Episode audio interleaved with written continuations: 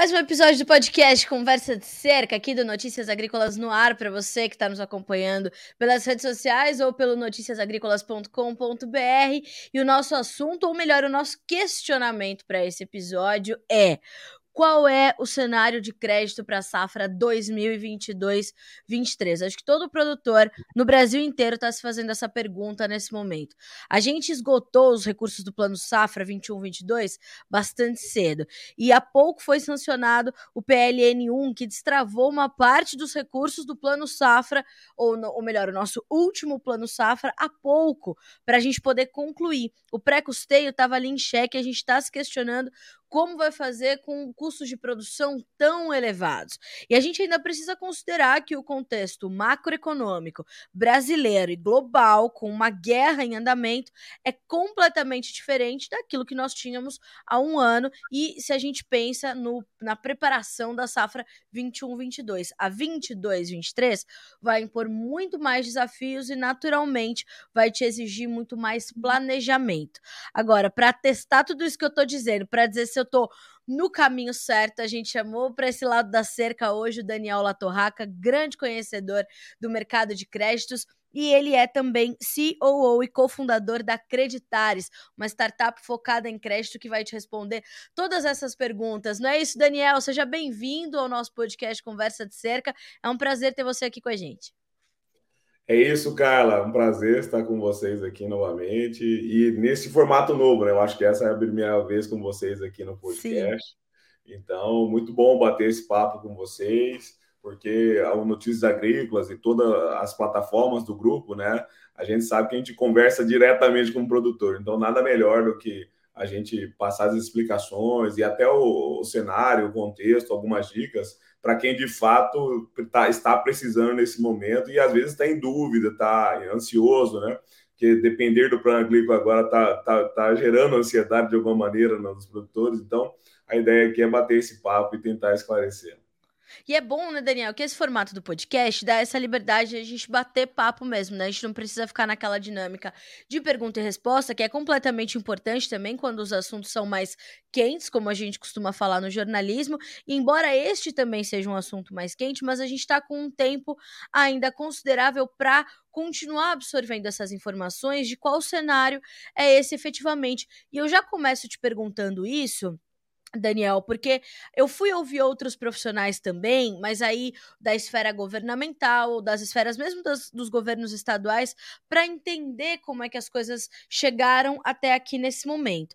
Aí eu te pergunto, o, o pré-plano safra 22-23, ele é realmente, esse momento é realmente muito diferente dos outros pré-planos safras que nós vimos até agora, justamente por conta desse completamente diferente cenário macroeconômico que nós temos para o mundo e para o Brasil? Sem dúvidas, eu acho que uma combinação de variáveis e de fatos é, nos levam a esse momento único, vamos dizer assim, na história recente. E por que, que eu acredito nisso? Né? A primeira coisa que, como você já destacou na, na, na sua abertura, que pela primeira vez aí é, na história recente, vamos dizer assim, a gente teve um esgotamento total do recurso, né, é, que estava sendo utilizado do orçamento para equalizar as taxas de juros do plano agrícola e pecuário para todas as linhas, né, é, do, do, do, plano agrícola, inclusive para aquelas da, da, agricultura familiar. Então isso não tinha ocorrido, né, no passado recente. De fato, é, é um, é um momento negativo, vamos dizer assim, histórico aonde o produtor, seja ele de qualquer tamanho, né, que, que iria buscar aquele crédito para o custeio ou mesmo para o investimento, ele não encontrou os recursos, ou mesmo até teve os seus projetos aprovados e infelizmente não teve como ter a liberação do recurso. Então, desde o finalzinho de fevereiro, nós estamos basicamente no crédito agrícola no mercado privado, no mercado livre, que a gente chama, né? Então, dentro dessa perspectiva, esse sim é um momento bastante único, onde 100% das operações que estão, estão ocorrendo hoje no, é, no país, eles estão ocorrendo com o mercado privado e livre. Esse é o ponto um. Ponto dois, é, em relação à conjuntura ainda, né, a gente vive um cenário completamente diferente é, do que foi construído o plano safra, o plano safra de 2021-22. Né? O ano passado, né, quando a gente construiu esse plano safra, o cenário era completamente outro, de dólar, de taxa de juros, né? taxa de juros saiu de 2, 2,5% e está alcançando quase 13%. Sim. Então, isso dificulta demais não bastasse o problema orçamentário que ainda persiste, e, na minha opinião, essa é a maior preocupação, e o que vai vir daqui para frente, não o que aconteceu para trás, porque tem certa dificuldade em relação ao, ao, recurso oficial. Então, dentro desse contexto onde eu tenho custos mais altos, taxas de juros mais altas e um recurso oficial mais escasso, ele se torna único no momento em que o produtor, de fato, vai ter que ir ao mercado e fazer parte ou a totalidade dos seus recursos no mercado livre, com os bancos, fundos e até fintechs né, que estão surgindo aí é, é, na, no nosso mercado para atender essa demanda que hoje ela aumentou muito com a escassez de recursos. E Daniel, é, te preocupa esse cenário por conta dessas variáveis que você é, destacou para gente? Ou principalmente por conta de uma atuação talvez mais intensa do setor privado nesse mercado de crédito rural, uh, a gente tem uma certa segurança, embora talvez um pouco mais dispendiosa para o produtor, me corrija se eu estiver errada, uh, a gente conta com isso também e isso traz uma certa segurança ao setor. Como é que como é que é a sua percepção diante desse momento? Porque eu percebo o produtor, né, que é o meu contato mais direto, é, eu percebo o produtor mais apreensivo do que em outros anos, né? É, como é que é a sua percepção, você que é um especialista nesse setor? É, eu, eu acho que assim, até pegando o, o seu gancho para exatamente me dizer qual é a minha grande preocupação, a minha grande preocupação é exatamente isso, é a espera, né? É, a espera do recurso, e aí passa o mercado, passa as, a, a, né? O, o, preço do produto, por exemplo, da soja cai, o fertilizante continua subindo. Então, esse timing que, infelizmente, já foram perdidos vários bons times aí para trás, por conta da falta de recurso, o produtor não, não fez, né, o, que, o, que me, o que me deixa mais preocupado. Por outro lado, Carla, eu acho que, é, assim, até no, no meu momento agora, como creditares, né, eu acredito muito que, muito além do, dessa questão conjuntural, que se tem de taxas de juros mais altas, dos preços dos mercados, a própria oscilação do câmbio, que também que deixa a tarefa do planejamento um pouco mais difícil, a gente vive um, uma transição estrutural. E eu acho que esse, esse que é um recado importante de ser passado aqui. Eu acredito que mesmo que se resolva é, essa questão do recurso oficial, que eu acho que no final vai se resolver, esse não é o ponto principal, na minha opinião, de lição aprendida dessa safra. O ponto principal é o produtor estar, está se preparando para essa nova realidade de crédito, que é mais privada do que pública. Tá? Hum. E isso é uma coisa estrutural, isso é uma coisa que está acontecendo já há vários anos, não é, não é uma coisa que está acontecendo agora. Tá? Então, principalmente para investimentos, a gente já sentiu isso desde há duas safras atrás. Então, o produtor que quer continuar crescendo na sua atividade ou melhorando o seu parque de máquina para fazer investimento, e agora até no custeio, né? ele tem que ter bom, bons, é, é, tem que ter bem organizado essas documentações, as informações, é, ter também é, bem parametrizado e ter uma saúde, é, vamos dizer assim, financeira positiva ou controlada, para que ele avance cada vez mais nessa, nesse crédito privado, que além das garantias reais, leva em consideração também como é que está o potencial produtivo e de geração de fluxo de caixa do produtor versus o que ele deve hoje na praça, tanto de curto, tanto de longo prazo e com, a, com, com os fornecedores. Então, esse, essa nova realidade exige que o produtor não só tome outras decis, é, decisões diferentes para angariar esse crédito, mas no médio prazo também que ele faça essa organização da parte financeira, da parte documental, porque ela vai ser fundamental também para que ele continue tendo acesso ao crédito competitivo, com prazos desejados, e nesse sentido a gente, vamos dizer assim, é, não, não perder oportunidades no, no curto prazo quando a gente fala de, de safra,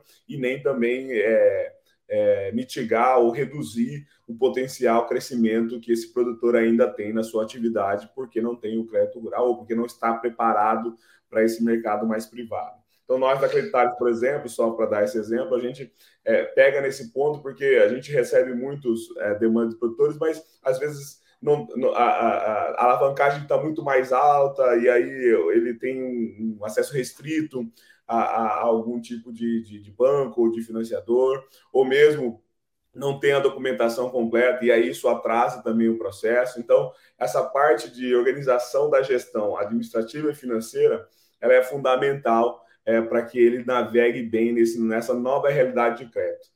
E aí, dentro dessa perspectiva, nós temos tanto esse produtor que ainda está se organizando, quanto o produtor que está bem organizado e está começando a sentir o é benefício é dessa organização, porque acreditar, por exemplo, se pluga através do sistema de gestão deles, de RP ou de gestão agrícola, auditando as informações todas organizadinhas, puxa automaticamente e já leva para os bancos para trazer propostas. E esses caras estão conseguindo, mesmo num cenário de crédito ruim, ter crédito, acesso a opções que, inclusive, em 15, 30 dias estão no, no bolso dele. Então, temos duas realidades diferentes hoje no, no setor. Um, um, produtor que está se preparando cada vez mais, isso não começou ontem, para se organizar para esse crédito privado e obter essa, essas oportunidades, como estão ocorrendo, e aquele produtor que, é, esse é o ponto principal, que só fica esperando o recurso oficial ou só, só, só depende disso, tem que olhar um pouco mais com cuidado internamente, inicialmente com a gestão financeira e também externamente para outras opções, para que ele não perca as oportunidades que veio perdendo aí por conta da espera do crédito. Eu queria justamente te perguntar sobre isso, Daniel. O produtor, ele tem conhecimento dessa alternativa que ele tem, que é o setor privado de crédito rural? Ou ainda, embora né, é, isso já venha acontecendo há algum tempo, não seja algo novo ou completamente novo, é, me parece um pouco distante e a gente tem realmente uma parcela do, do, dos produtores que ainda esperam por esse recurso oficial, que a gente sabe que não é um recurso é, necessariamente do governo, né, Daniel? Mas é a divulgação, o plano safra e tal e tal. E mais do que isso, eu queria entender de ti também, já embarcando nesse, nessa conversa sobre o setor privado, se o setor privado é, ele, ele se fortalece num momento tal uh, que ele consegue ajudar a suplantar um sistema que já quase esteja chegando ao seu esgotamento, como é o plano safra desenhado hoje, de acordo também com algumas análises importantes que fizemos até agora, né, com especialistas que afirmam que o, o sistema do plano safra já estaria realmente meio que chegando num, num esgotamento, num estrangulamento. A gente teria que repensar esse processo todo o setor privado de crédito chega para ajudar a suplantar esses buracos que, os, que o sistema, como ele é hoje, é, ele ainda apresenta? Olha, sem dúvida. O, de maneira geral, não, não se falta dinheiro no mercado. É isso que, eu, é esse que é um ponto principal. Tá? Eu acho que é, até o, o, tanto o mercado privado quanto o governo também ajudou o mercado privado a se organizar para momentos como esse novas regulações, lei do agro, FIAGRO, CPR, de atualização da CPR, enfim, uma série de, de instrumentos, novas leis que foram aprovadas nos últimos três anos, especialmente, que, que fez com que, vamos dizer assim, criasse veículos novos para financiar o agro. E isso foi sensacional, isso inclusive está gerando boa parte desse financiamento, desse funding que a gente chama, para é, é, é, vamos dizer assim, fazer frente a esse recurso que está faltando no recurso oficial. Eu só, assim, um ponto principal, independente se vai acabar ou não, eu acho que o recurso oficial ainda tem a sua parcela de importância dentro do, é, do crédito rural, mas eu, eu acredito que é nesse ponto que eu estou falando, não, não dá mais para viver como era antes, depender Exato. só disso. É, até porque estimativas de mercado né, dão conta de que é, anualmente para plantar as safras, grãos de primeira, segunda safra, de grãos, de algodão, de enfim, cana, todo o processo, mais a pecuária, custeio e investimento também, são necessários 900 bilhões de reais anualmente e o Plano Safra, por exemplo, ele cobre 255 bilhões. Exato. É, então, não é nem um terço do, da necessidade anual hoje é, é, do recurso é, é, total do rural. E então o mercado privado já representa muita coisa desse processo. E o produtor conhece, cara. Na verdade, sim, é, o, o próprio banco que tem o recurso oficial já está oferecendo, né, para este produtor recursos de taxas livres. E aí eu volto para aquele ponto que a gente tá, que eu estava falando anteriormente, né? Recurso de taxa livre ele vai ser muito maior do que o, o recurso oficial por vários motivos, inclusive é, por conta que o recurso oficial já tem a equalização de juros e foi feito no momento de taxa Selic a 2, 3%.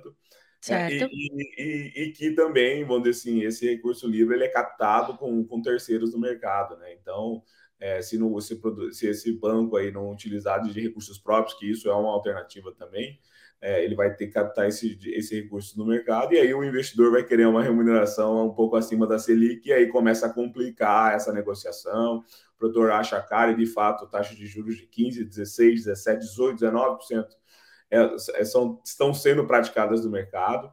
Mas o importante, como eu te disse, né, cara, é, é, o produtor ter esse planejamento bem feito e também se organizar na questão da, de se preparar, né, a sua bancabilidade, ou seja, as suas informações e indicadores estarem em dias, porque hoje no mercado privado, né, e eu sempre digo isso, é, quando a gente sai do recurso livre, vem, é, recurso oficial vem para o recurso livre, a, a taxa de juros não é a linha que define, né? no recurso oficial, as taxas de juros definem, é, as linhas definem as taxas de juros. Ah, então o Modern Frota é XY%, né?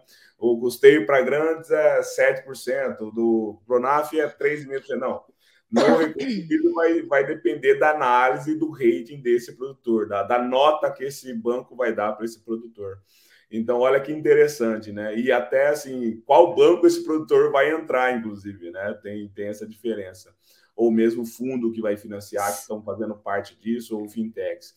Então, na, nesse, no, nessa nova realidade, recurso tem para todo mundo, taxa de juros é diferente um para outro, dependendo da nota desse produtor. Então, por isso, de novo, voltando para a organização no processo, para que esse produtor não, não fique também com a, a, a, assim, a mercê da conjuntura, e ele sim consiga fazer sua taxa de juros.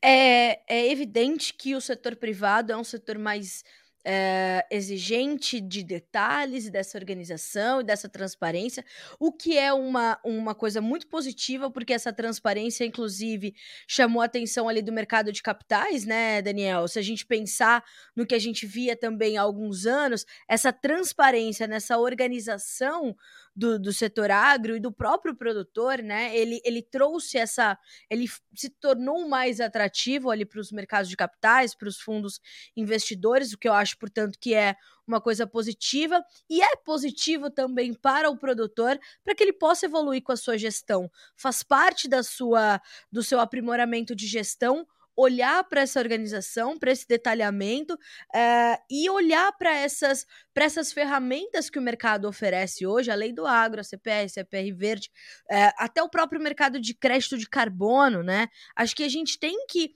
é, começar a cruzar mais essas informações para o produtor, né? Também nós como comunicadores, vocês como né, é, agentes de crédito no sentido de unir as instituições financeiras com os demandadores dos recursos, cruzar esses, esses dados e mostrar que o produtor só tem a ganhar quando ele faz esse detalhamento e esse aprimoramento da sua gestão, né?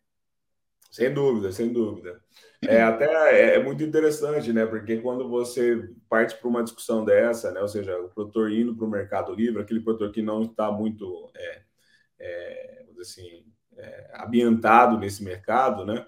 Você, poxa, tem várias diferenças, né? Como eu falei, assim como tem, vamos dizer assim, ameaças, mas também tem oportunidades, né? Então, é, dentro da perspectiva, por exemplo, é, o produtor no, Mercado Livre pode ter opções de custeio para pagar em até três anos, e aí ele pode dar uma alongada na, na, na sua, na, nas suas dívidas, fazendo um conforto maior, por exemplo, é, dentro da sua alavancagem calculada. Então, tudo isso, vamos dizer assim, vai ajudando esse produtor a, a tomar a melhor decisão. Poxa, os recursos também em dólares, que, que, que, às vezes vêm de fora, podem ter também taxas de juros mais competitivas, porque essas captações ocorreram lá fora, e lá fora tinha oportunidade de taxas de juros menores. Mas, obviamente, como a gente falou, isso não é para todos, né? E, e, e, exige um nível mínimo de organização e também, obviamente, de tamanho para que se acesse esse, esses mercados.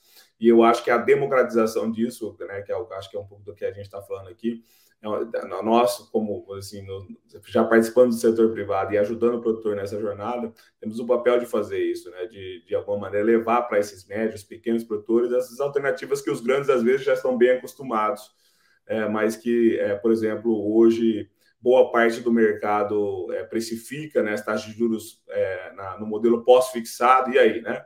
Daqui um ano, como é que pode estar, como é que não pode estar. Então, além não só do ferramental e da gestão financeira, tem também um pouquinho da parte de conhecimento, né?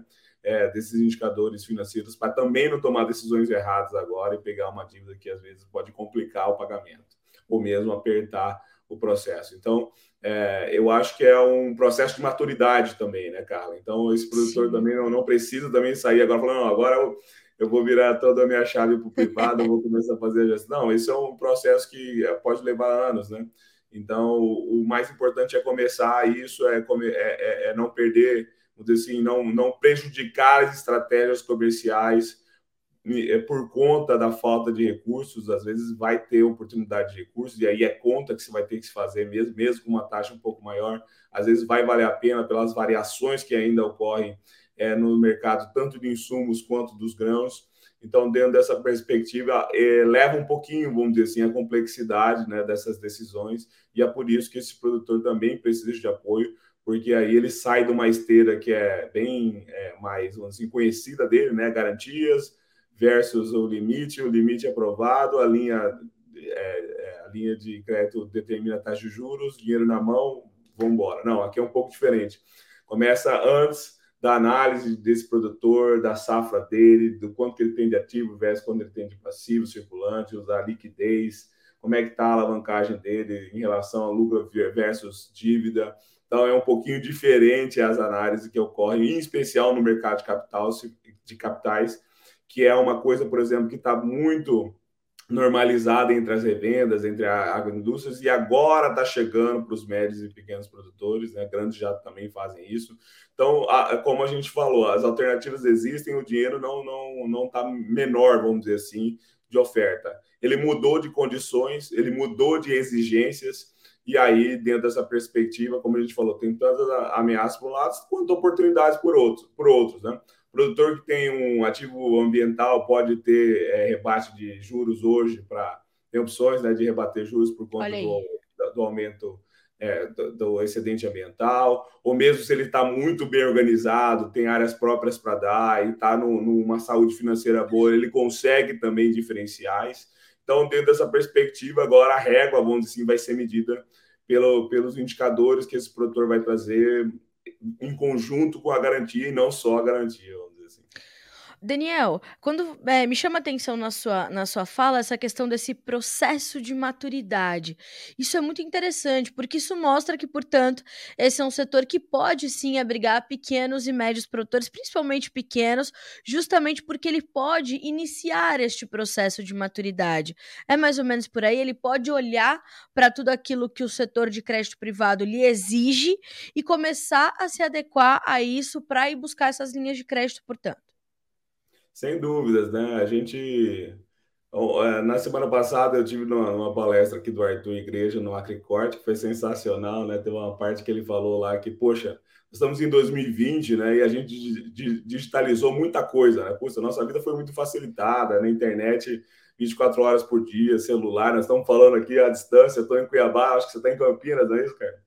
É, Valinhos. Agora a gente mudou, estamos em Valinhos. É, Valinhos, poxa, então a gente está se interagindo aqui, falando para milhares de pessoas na internet, então isso mudou muito, a forma até da gente pedir comida e tal. Mas tem coisas que a gente está na década de 70 ainda, né? E o crédito rural é uma delas. Né? A gente, o processo do crédito rural né, é, é, é, ele é muito burocrático ainda, e, isso tem a ver, sim, com o processo, vamos dizer assim, é, é que, que, tem, que se, tem que, na teoria, ser feito né, por padrões de mercado, mas muito também por conta da falta de informação e da, da desorganização. Então, à medida que a gente vai se organizando, do ponto de vista de setor, com as informações, gerando essa transparência, a, a, a, assim, a consequência imediata disso tem que ser menos burocracia, menos, é, menos papel nesse processo, menos, é, enfim, é, processos e assinaturas, porque reconhecimentos, porque isso de fato não, não dá mais para a gente aceitar né, em 2020. Então, hoje a gente já tem, para com alguns algumas fintechs, inclusive, já tem esteiras bastante agilizadas, mas a gente sabe que hoje o grande mercado ainda é, é, é tem um processo bastante lento, né? 30, 90 dias para gerar um crédito, né? E a gente, inclusive, essa é a nossa principal é, propósito de, de, reduzir isso no mínimo para 30 dias, mas na verdade, um produtor que está bem organizado, tem garantias, não poderia durar nem dois dias isso. Né? Daniel, essa burocracia e essa morosidade, ela se dá em outros setores também, ou ela é bastante típica e já muito tradicional do setor rural? Não, se dá em outros setores também, né? Se dá em vários outros setores. Isso não é um privilégio nosso, né? Que Mas bom. O, o, o, é, o que não dá, né? É um setor tão competitivo como o nosso, né? E, e, e tanta tecnologia que a gente usa na, nas máquinas, né? Na, na, produtividade, né? Esse sucesso que é o agronegócio brasileiro, a gente ainda tem processos que duram 90 dias, né? Para que esse empreendedor pois tenha é. que pegar recurso, né? Então, esse é um pouco da da nossa, da, da, da, nossa bandeira, mas obviamente que todo mundo tem uma parte aí, né, para se fazer, né? Eu acho que dentro dessa perspectiva, os próprios financiadores gerarem novos, novas esteiras e nova, novos processos nesse, nesse, nesse contexto, que, que eu vejo isso com muito com muita animação, porque eles estão sim voltados para isso. Do lado do produtor também, essa organização da gestão financeira, poxa, tem um dado da Embrapa que é muito legal, 20% dos produtores já tem algum tipo de sistema de gestão é o de RP, o de, de, gestão agrícola. Isso é, parece pouco, mas para mim é muito assim do que eu estou participando no setor e isso evoluiu muito nos últimos seis, sete anos. Né? Então eu acho que é uma, é, é eu, não me, eu não me pego no número hoje, eu me, eu me pego no crescimento que isso deve ter, deve ter acontecido de maneira bastante acelerada. Sim. Até o, a, as próprias obrigações acessórias, de alguma maneira, eu, eu sempre digo isso, está trazendo na dor mesmo alguns produtores para o sistema de gestão, né? E, poxa, nota fiscal é o digital do produtor. E por que não? Esse cara que veio na dor, ele começa a ter um pouco da, do amor, né? Ou do benefício que é claro. a organização e, com base nela, acessar novos mercados, mercados de capitais, enfim, de maneira diferenciada e direto para os fundos. Isso tudo é possível, tá? Isso não é impossível hoje. Mas é, a gente sabe que temos um caminho muito grande a seguir, todo mundo fazendo o seu papel e, e trazendo para a conversa que a gente está tendo agora, né? Eu acho que, que é isso, né? Você, poxa, tem uma safra aí totalmente desafiadora no planejamento, né? Dela desde o início, né? Muita variação de preços na, nos grãos e na, nos fertilizantes, nos defensivos e a gente adicionou mais esse problema que foi o esgotamento dos recursos e o produtor sem muito o que fazer. Alguns, inclusive, usaram recursos próprios que potencialmente iriam para o investimento e, e, e, se converterem em custeio, mas isso, isso tudo não é, não é, você não resolve, ameniza o problema, né? Então, é quando a gente fala de agricultura, inevitavelmente a gente vai falar de crédito, porque há uma necessidade muito grande anualmente de se fazer é, é, um, um, recurso com terceiros né, na dentro da propriedade. Então, se organizar para que não falte, né, é fundamental. E eu estou falando isso pensando no futuro, né, porque a, a mesmo que a gente já tenha é, ainda tenha problemas nessa safra, e a, e a gente aqui, por exemplo, na Cretares, e vejo outros parceiros aqui também, tentando resolver rápido a vida desse produtor, né, para que ele compre, feche de fato esse custeio dele para essa safra, né? É, a gente tem um cenário, na minha opinião, até um pouco mais desafiador para o futuro. Então, que essa safra seja sirva de, vamos dizer assim, pontapé inicial para essa nova fase e, e, como o produtor enxerga o mercado de crédito. Né? Até porque, né, Daniel, a gente está num momento onde é, o agronegócio, por natureza, ele já é um setor onde o profissional do agro não tem controle sobre uma, um número grande de variáveis que impactam o seu negócio, né? E o crédito passa por um por uma condição onde ele tem certo controle, onde ele consegue se planejar, mas que também não depende só dele. E a gente está num, num contexto global onde é, não só os ofertadores de, de, de, de, produtos agrícolas né, e agropecuários de uma forma geral, como os demandadores estão numa, numa cadeia completamente é, desorganizada, no, no sentido mais é, tranquilo da palavra, que é não, não por desorganização dos seus profissionais, mas por uma desorganização é, do contexto, né? É, e a gente está numa dificuldade de ter esse controle realmente. A gente está com uma guerra em andamento. Essa crise dos insumos ela não vai se resolver com o final da guerra, né, Daniel? A gente vai ver ainda as estruturas terem que ser recompostas, a, as, as relações diplomáticas serem refeitas, as sanções serem derrubadas, levantadas, enfim. A gente vai ter que ver uma reestrutura da ordem mundial muito, muito longa ainda, que vai demorar muito tempo. E quando a gente pensa no produtor rural, ele tem mais essa mais essa conta para fazer. E eu percebo que é, essa apreensão, portanto, que a gente percebe nesse pré-safra 22-23 passa por isso, mas ao mesmo tempo é um setor tão brilhante que ele consegue é, enxergar, né? É, é, o velho ditado: se o mercado chora, eu vendo lenços. Então, as pessoas estão precisando comer, é hora de eu investir. Ah, mas vai custar mais caro investir. Mas de alguma forma eu vou ter esse retorno. E eu percebo que, apesar de toda essa apreensão, que é a primeira metade aqui da nossa conversa trata, os investimentos também estão aflorados entre os produtores. Eu tive na AgriShow e a concorrência era quem me entrega primeiro. Quem me entrega esse ano ainda, né? Não é preço, nem taxa de juros, nem linha de financiamento ou forma de financiamento, é quem consegue entregar, Daniel. Então o produtor está investindo apesar de tudo, né? Sem dúvida. Putz, você tocou num ponto assim muito legal, que eu já estava pensando em encaminhar mesmo a. Que bom! Estamos alinhados. Porque é um pouco, quando eu falei de é, o, o pontapé inicial assim, nessa safra e o que mais me preocupa no futuro, é exatamente pensando em investimento. Porque, assim, é, hoje, claro, tem, algum, tem uma parcela dos produtores que ainda estão renovando seus parques de máquinas, né?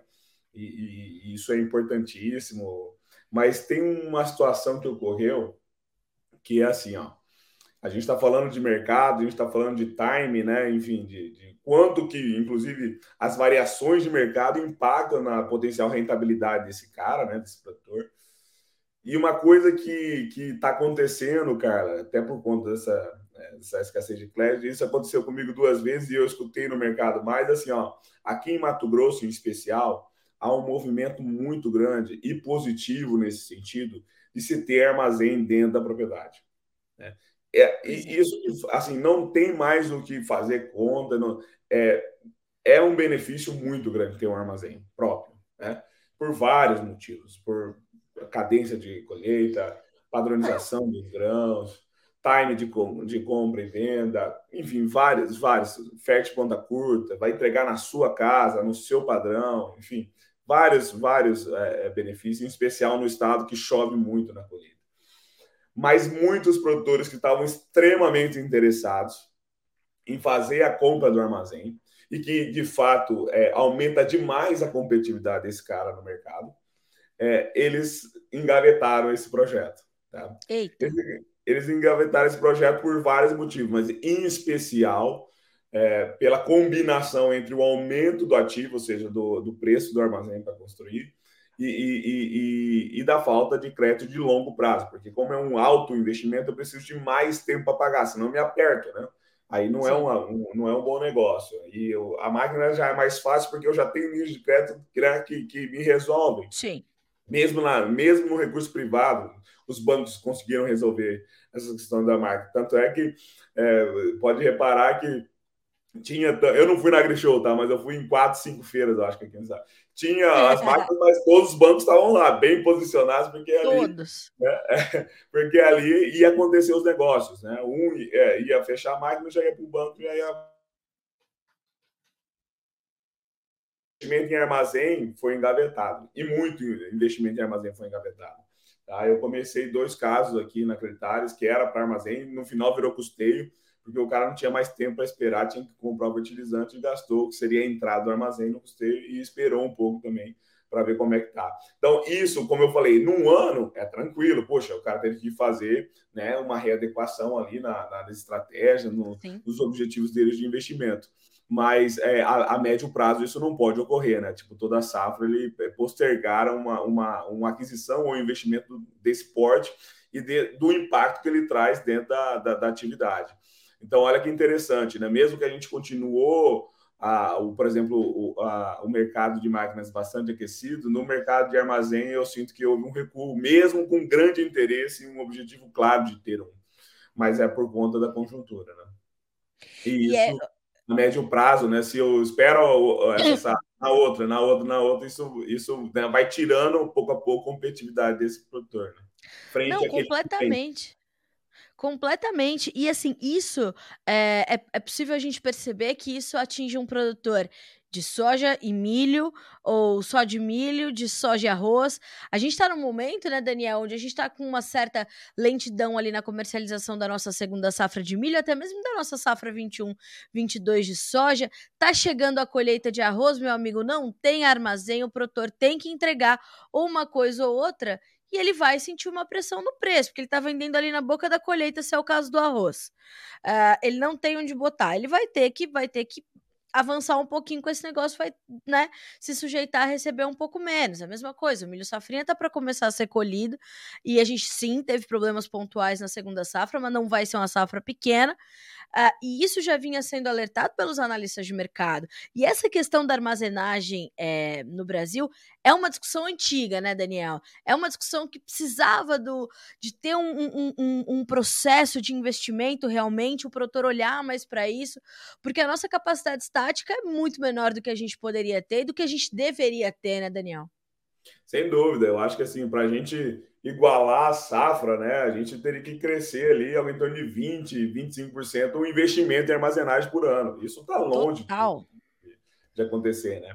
E isso, eu, como a gente está falando aqui, o armazém ele interfere em vários, né, das decisões e até de Sim. opções que esse produtor vai ter, né? Porque às vezes ele não tem opção, né? E aí ele tem que vender arroz, ele vai ter que vender o trigo, ele vai ter que vender o milho, entendeu? Num momento que talvez não seria o ideal para ele vender e, e, e, nem, por exemplo, vai possibilitar ele a fazer tem estratégias de crédito com base no, no, no, grão colhido físico dentro do armazém, que também se tem desse mercado privado, né? Então é muito interessante essa discussão porque é, tem no final, no final tem a ver com o crescimento também, né, da, da nossa agricultura e, e, dentro dessa perspectiva esses investimentos de mais é, de maior porte, né, eles eles de fato ficam um pouco mais é, é, parados desse momento aí, é, falta de recurso, a própria taxa de juros que não ajuda, né, financiamentos de longo prazo nesse momento.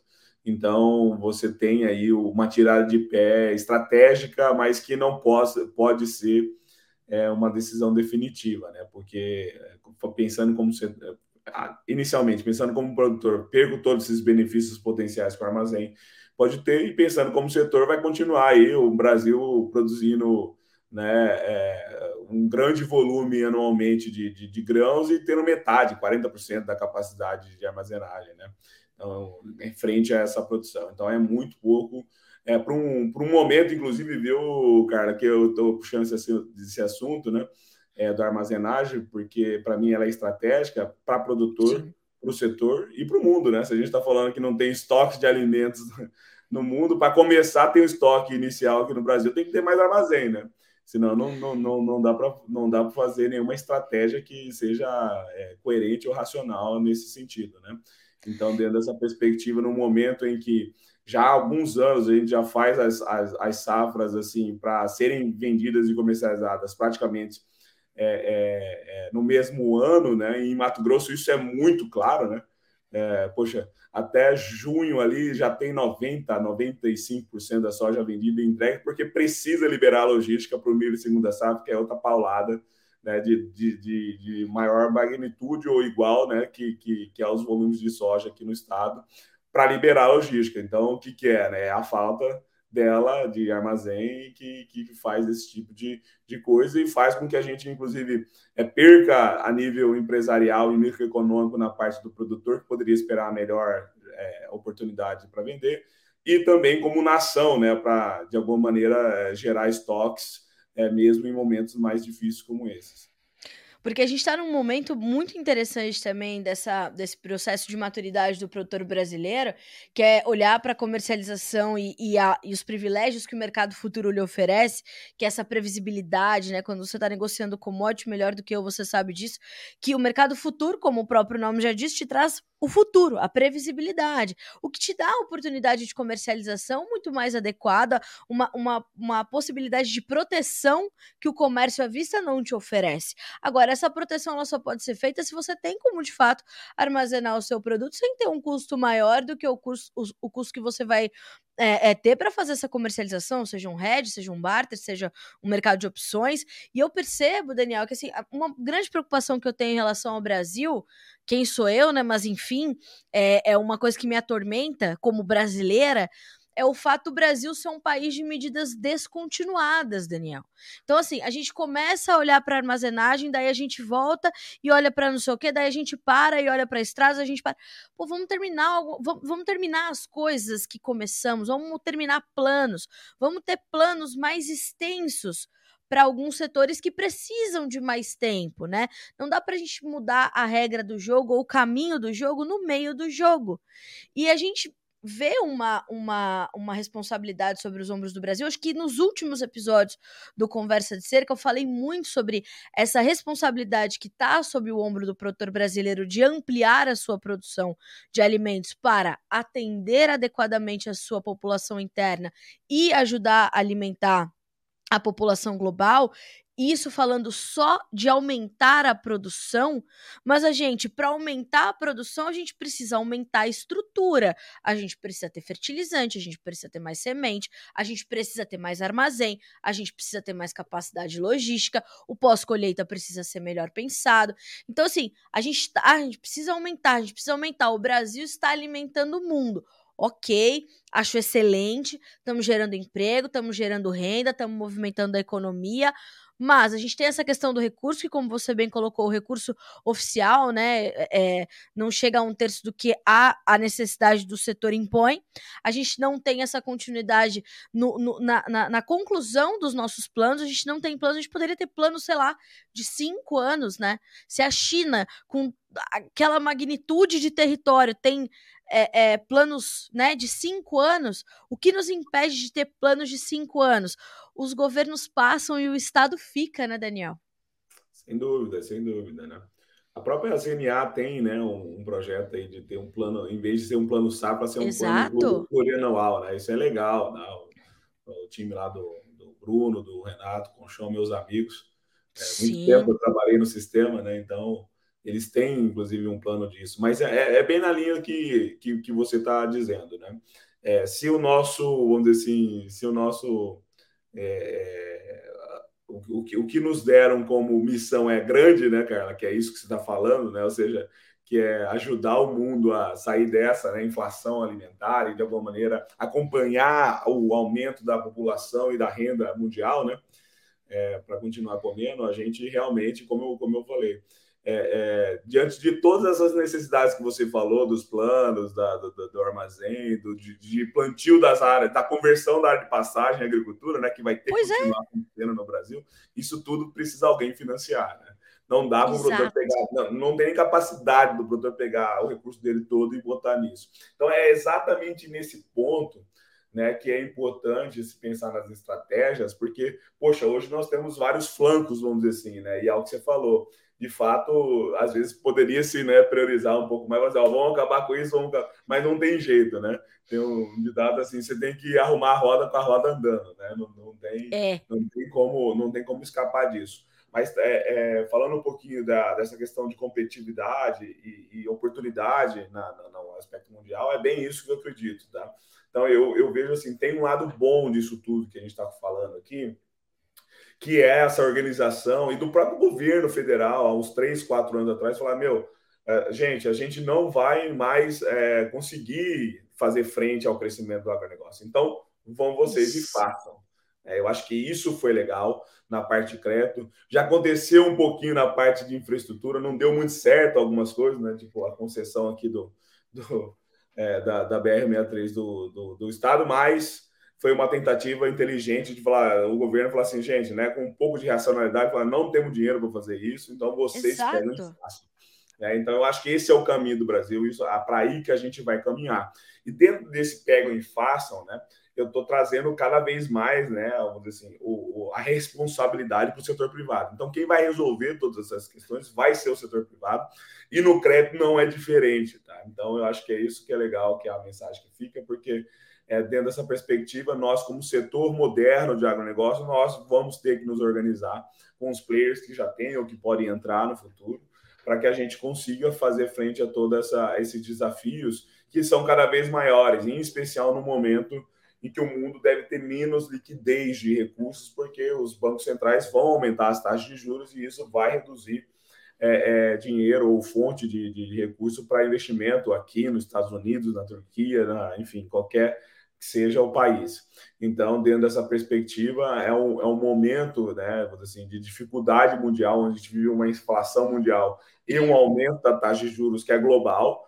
Né? E então, dentro dessa perspectiva, para aquele produtor que continua e queira participar desse bolo que vai vir nos próximos anos, e eu acredito que o Brasil sim vai continuar no crescimento, é, ele, só, ele, ele só vai participar disso é, se organizando, é, conhecendo um pouco mais do seu solo, fazendo a sua gestão um pouco mais definida, tomando decisões com base em dados, em contas, e isso tudo é, não tem a ver só com a, a questão de, de, financeira, mas tem a ver com todas as decisões da, dentro de uma fazenda. Eu, eu cresço comprando área, ou arrendo, eu vou comprar um armazém, vou trocar meu parque de máquinas, por que, que eu vou comprar, que tipo de coisa que eu vou que eu vou fazer com o meu recurso. Tá, é, tô tendo problema demais com seca na segunda safra, tá na hora de investir em pivô, quantos pivôs que eu vou colocar? Então, poxa, esses são um dos, acho que uns pontos importantes aí, né?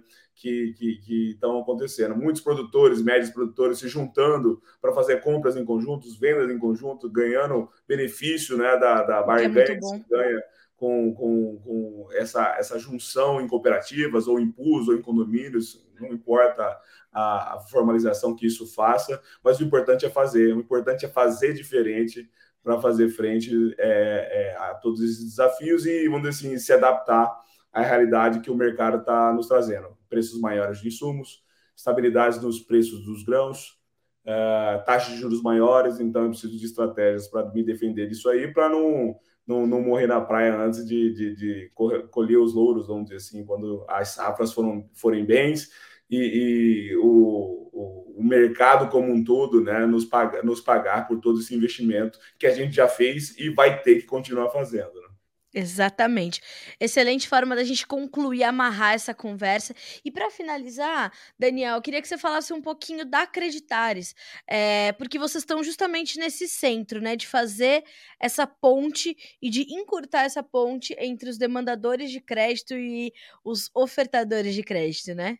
Exato, exatamente. A, a, a Acreditares é uma empresa de tecnologia para crédito rural. Então a gente aproxima o produtor rural dessas novas opções privadas, também públicas, tá? A gente também tem recursos oficiais, parceiros que têm recursos oficiais, e aí então esse produtor pode se beneficiar, vamos dizer assim, dessas, dessas opções é, é, que se tem dentro da plataforma da Creditares e da agilidade do processo. É isso que a gente está entregando para os nossos clientes. Nós temos dois modelos de entradas na Creditares. Um que é através do seu sistema de RP ou, ou sistema de gestão, é, parceiro da Acreditares. A gente tem três hoje já e vai crescer esse número, deve terminar o ano com 10. Então, você que tem aí, por exemplo, a Pantai, Abrasoft, ou mesmo a SCAD Agro como é, é, sistema de gestão, a gente já pode puxar os seus dados de maneira automática com a autorização e aí a gente monta um dossiê que em 15 dias no máximo se recebe a primeira proposta.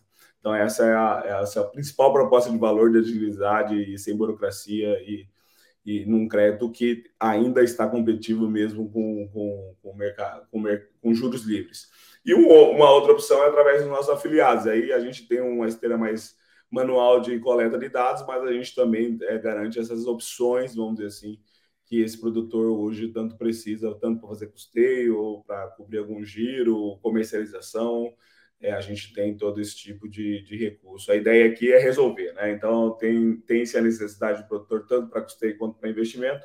A gente entende o perfil desse produtor, a gente entende a necessidade, encaminha para aquele instituição financeira que tenha mais aderência com esse produtor, para que isso ocorra de maneira mais rápida e, de, e das condições que o produtor é, é, é, exige. Né? A outra coisa também, né, que essa plataforma que a gente é, lançou no, no trimestre passado também nos possibilitou é ajudar aqueles que estão dando crédito para o produtor. Então, quem dá prazo ou faz o crédito produtor, seja uma sementeira, uma revenda, uma agroindústria, também pode se beneficiar dessa plataforma que automatiza boa parte do processo de, de cadastramento e validação de um produtor rural, chegando até a análise de crédito proprietária que a gente desenvolveu também.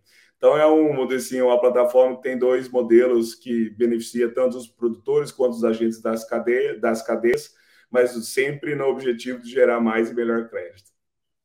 É isso, né? Daniel Latorraca, que muito tempo trabalhou no, no, no, setor público, né, Daniel? Nas instituições que ali ajudavam. Terceiro o setor. agora.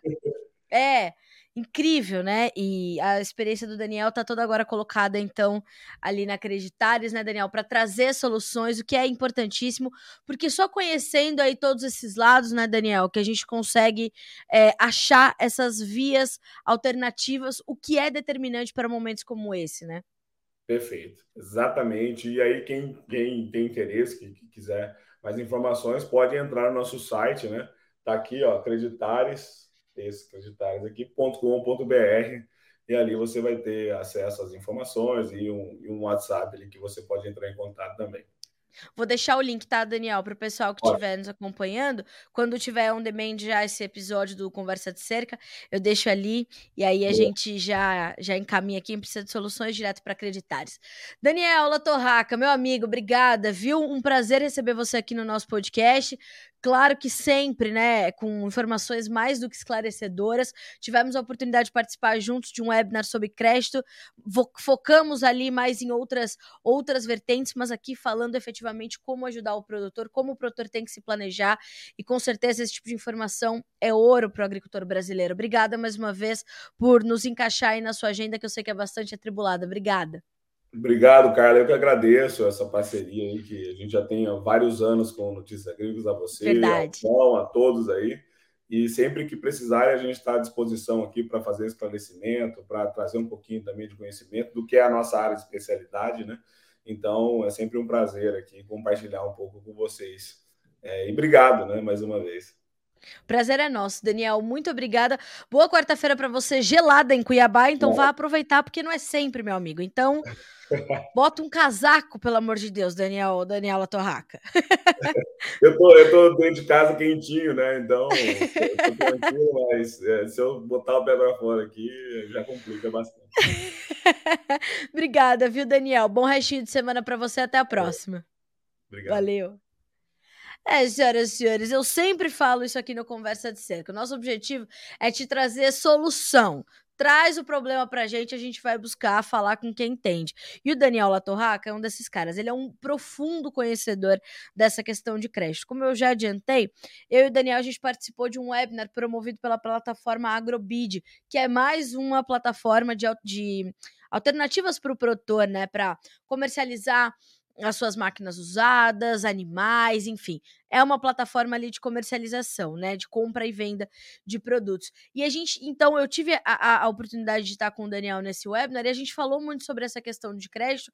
E o Daniel frisou várias vezes sobre esse momento diferente e como a gente precisa olhar para o setor privado de crédito, que é uma alternativa importante justamente por conta dessa sinalização do governo de ó não dá para a gente fazer tudo. Então, o setor privado tem atenção, além de tudo, é uma oportunidade, pegam né, peguem e façam. E deu certo, né? E o setor privado vem se mostrando mais atuante, portanto, no crédito rural, como é o caso da Creditares fazendo essa ponte. Se você quer saber mais, creditares.com.br, a gente vai deixar os contatos aqui para vocês, mas mais do que isso, pegue o conhecimento que o Daniel acabou de compartilhar com a gente aqui no Conversa de Cerca e bota na tua gestão aprimora o teu dia a dia, detalha a tua organização financeira, é, contábil e por aí vai. Você sabe melhor do que eu onde você precisa melhorar. E é isso que a gente faz por aqui. Te dá caminho, solução. Fechado? A gente se vê no próximo episódio. Se você quiser ouvir este e os demais episódios do Conversa de Cerca,